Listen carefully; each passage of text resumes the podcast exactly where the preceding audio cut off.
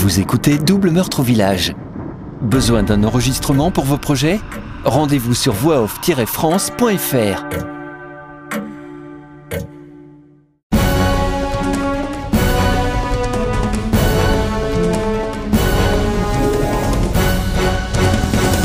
Chapitre 37 Jeudi 15 décembre 1989 Liège, Belgique Alicia a passé la nuit dans une petite cellule avec une autre femme.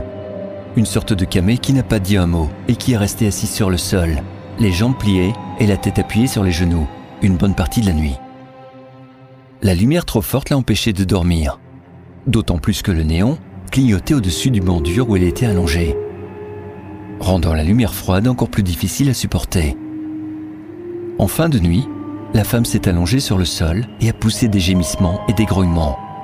Elle est restée ainsi plusieurs heures, jusqu'à ce que l'agitation matinale du commissariat la réveille. À y repenser, les policiers ne l'ont pas ménagé hier. Ils lui ont posé des centaines de questions, lui faisant répéter inlassablement les mêmes choses. Les mêmes questions, encore et encore, lui imposant des allers-retours dans sa mémoire, en espérant qu'elle se trompe c'est presque à croire qu'ils prennent du plaisir à torturer les gens. Elle avait déjà vu pas mal de choses dans des films à propos des techniques des policiers. Mais elle n'aurait pas cru que c'était aussi difficile à vivre. Il faudra être prudente aujourd'hui s'il interroge encore, à moins qu'il allait sortir ce matin. Ah, tout est possible avec la police. La femme grogne. Alicia ouvre les yeux. Elle ne sait pas l'heure qu'il est. C'est calme. Personne ne parle. Il n'y a pas de bruit, mis à part une soufflerie au loin. Oh, elle m'a entendu parler. Il faut que je me taise. Chut, Alicia, pas un mot. Sa voix intérieure la rassure. Elle ferme de nouveau les yeux. Il faudra être prudente. C'est compliqué de garder son sang-froid jusqu'à la fin, surtout quand le grand blond à la laine d'ail s'approche trop près d'elle. Elle eut plusieurs fois envie de lui planter un stylo dans une oreille et de frapper si fort sur l'extrémité qu'il ressortirait par l'autre oreille, d'un seul coup, jusqu'à tomber sur le sol. Tchac Avec un peu de chance, il arriverait directement dans la corbeille à papier au pied du bureau et ne ferait pas de tâche. En se débrouillant bien, le stylo pourrait peut-être arriver dans le verre du gros policier avec l'accent belge. Elle le déteste celui-là. Ce gros porc aux petits yeux vicieux vitreux comme ceux des alcooliques, lui donne un air de pervers amateur d'enfants sans défense. Il doit bien y avoir quelque chose comme ça chez lui. Il ne dit presque rien et se contente de la dévisager. Mais c'est sûr qu'il est comme le vieux Jack Spartz. Un pervers qui passe ses journées à regarder les gens de la tête aux pieds. Et surtout les jeunes filles. Elle a dit au policier ce qu'elle pensait de lui. Elle le voyait toutes les semaines chez Lucien et Martine quand elle y habitait ça faisait toujours rager Martine. Jack, ce bon à rien, c'est un escroc. Tu ne devrais pas traîner avec ce gars-là. Martine le déteste, mais Lucien ne tenait pas compte de ses remarques. Au contraire, il faisait souvent exprès de s'opposer à elle, mais toujours quand elle n'était pas là. Il la critiquait devant le marin, devant Alicia, ainsi que quand il était avec ses copains au café de l'église le dimanche matin, quand la bigote est à la messe. Martine, elle râle tout le temps. Elle n'est jamais contente. Elle est encore chez le curé. Elle est encore plus catholique que le pape, etc. Ça faisait rire l'anglais qui assistait au spectacle de Lucien. Il ne ratait jamais une occasion de rajouter une couche. Ce qui relançait Lucien de plus belle. Dans ces moments-là, les deux s'entendaient comme des frères et le monde extérieur n'existait plus. Jusqu'à ce que Martine pointe le bout de son nez à l'entrée du café. On y va, monsieur le président? La phrase magique qui sonne la fin des festivités. La petite heure de détente hebdomadaire terminée, il était temps de rentrer. C'était le moment qu'Alicia détestait le plus. Il fallait dire au revoir à Jack Spart. Elle n'avait pas le choix. Elle devait être une gentille fille et faire ce que les adultes disent. Elle n'avait aucune envie de faire une bise à ce vieux dégueulasse qui pue l'alcool, même à 10 heures du matin. Il est toujours mal rasé. Il pique. Il sent mauvais. Et en plus, il faisait tout le temps des remarques sur la façon dont elle est habillée. Elle ne supportait plus son accent débile d'anglais mal intégré. Incapable de parler correctement français comme tout le monde. Alicia détestait Jack Spart et son air malsain. Elle savait qu'il n'était pas net. Ce type cachait forcément quelque chose. C'était une bonne chose d'en finir. Il n'a eu que ce qu'il méritait. Comme le curé d'ailleurs. Quel salopard celui-là. Elle a vraiment ressenti un soulagement quand elle l'a vu se vider de son sang, en criant comme un porc en égorge. Mine ne l'avait pas raté. Elles sont rentrées dans l'église et sont allées directement vers le confessionnal, là où il tient une permanence tous les après-midi de la semaine. Façon psy de campagne. C'était facile de le localiser. Mine lui a réglé son compte en deux secondes.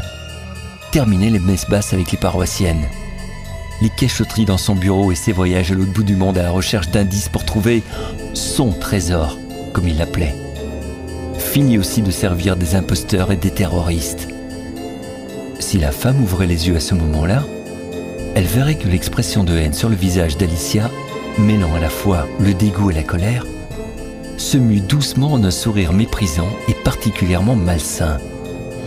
Quand elle pensait à la façon dont Mina retirait l'œil du curé et coupait le nerf optique avec son couteau de cuisine japonais. Le plus difficile était d'accrocher l'œil, car un liquide visqueux mêlé au sang le rendait glissant. En plus, c'était haut, beaucoup trop haut pour Mine. Alicia a dû monter sur une chaise pour arriver en haut de la porte. Le vertige et l'odeur d'abat lui ont fait tourner la tête. À y repenser, il sentait un peu la tête de veau pas fraîche. Heureusement qu'elle a pu compter sur son ami pour la soutenir et ancrer au mieux la chaise au sol.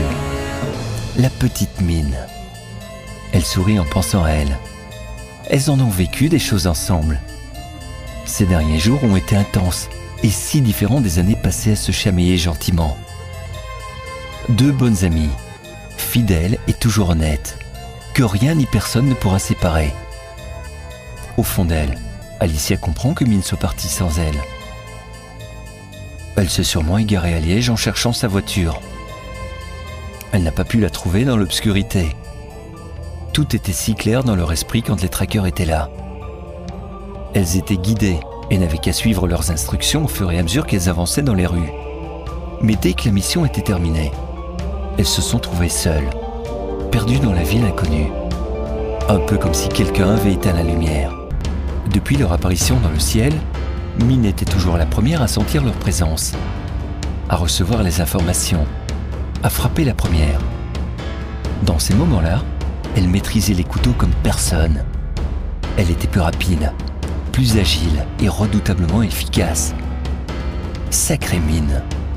Elle ne la dénoncera pas. Elle n'a pas cité son nom une seule fois aux policiers.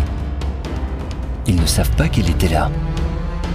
Ils n'ont pas parlé de la voiture et n'ont fait aucune allusion à elle. Sauf quand ils ont demandé où elle est. Elle a répondu au grand blond belge qu'elle ne savait pas. Sûrement en train de lire, ou peut-être à la bibliothèque de Calais, elle a regardé dans les yeux et s'est approchée de quelques centimètres. Tu es vraiment sûr qu'elle n'était pas ici avec toi? Il puait l'ail.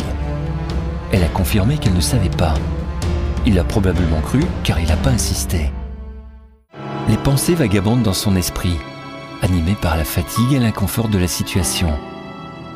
Elle repense à ce policier, une brute aux mains immenses, grossier, avec un accent belge comme dans les films.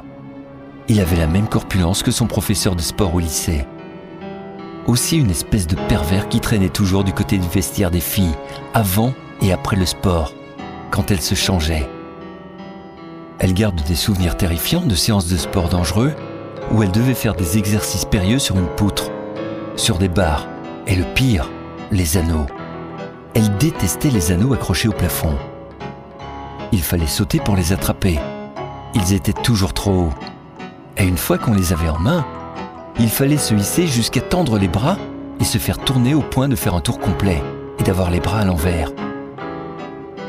Une horreur pour la plupart des filles, sauf pour Mine qui était la plus sportive du groupe. Mais pour Alicia, c'était un cauchemar. Comment faire détester le sport à une fille comme elle qui ne rêve que de lecture? Qu'on lui fiche la paix. Elle n'avait rien demandé. Elle allait à l'école pour apprendre des choses et pas pour faire le pitre sur des anneaux, au risque de se casser quelque chose. Elle revoit dans sa tête des images du policier blond jouant avec une grande règle en bois de 40 ou 50 cm pendant qu'elle devait répondre à des questions. Le même type de règle que le prof de sport utilisait pour battre la mesure en rythme quand elle courait. 1, 2, 1. Elle ne supportait plus le son de sa voix et son regard en biais. Elle lui aurait aussi bien enfoncé la règle dans une oreille pour la faire ressortir de l'autre côté. Et avec mine, elle aurait accroché ce gros bœuf à ses anneaux. Il serait resté pendu par les oreilles. S'il était encore vivant après ça, il aurait pu les voir rire, faire la fête et danser devant lui, pendant qu'il se tortille et sèche la chaleur du gros radiateur de la salle de sport. L'image de cette scène morbide la fait sourire de nouveau. Elle se sent plus légère, soulagée d'avoir aussi trouvé une solution pour assouvir sa vengeance. C'est bien ça. Il faudra qu'elle passe le voir toutes les deux quand il sera sorti d'ici. Mine sera d'accord. Elles ont souffert. À son tour maintenant. Des voix résonnent au fond du bâtiment, indiquant le début de la journée. Ah, la nuit est donc terminée. Ah, j'ai presque pas dormi. Ah, pas top. La femme l'a entendu. Si t'as pas dormi, t'es foutu, ma vieille. Ils ne te lâcheront pas. Ils en profiteront si t'es fatigué. Ah bon? Répondit Alicia d'une petite voix. Un conseil. ne dis rien. Rien du tout. C'est bien noté. Elle gardera le secret à propos de Mine, mais elle dira toute la vérité. Il faut qu'il sache. La matinée commence par un interrogatoire au cours duquel elle doit répondre aux mêmes questions que la veille. C'est presque à croire qu'ils n'ont rien retenu. Ou alors, ils n'ont pas écouté. C'est possible. Les policiers ne sont pas des génies, c'est bien connu. Sinon, ils ne passeraient pas leur journée à courir après des voleurs. Tant pis, elle répétera encore et encore ce qu'elle a déjà dit, mot pour mot. Mais elle est confiante, car elle est certaine de n'avoir rien oublié et de ne pas s'être trompée dans les dates. C'est important, les dates. Au cours de l'après-midi, elle est emmenée devant un juge qui décide de mettre fin à l'interrogatoire. L'avocat commis d'office ne dit presque rien, et, pour le peu qu'il parle, il dit qu'elle n'était pas responsable de ses actes, qu'elle a été prise d'une crise de folie, et d'autres choses vraiment pas sympas. Il est censé la défendre, et non pas la traiter de folle. L'audience dure seulement quelques minutes. Le juge donne le mot de la fin. Un psychiatre sera désigné pour évaluer la capacité de l'accusé à répondre de ses actes. Elle n'a pas tout compris. Son avocat lui a dit qu'elle sera peut-être envoyée en France pour y être jugée. On verra bien. Pour l'heure, elle est satisfaite, car elle ne devra plus voir les trois policiers.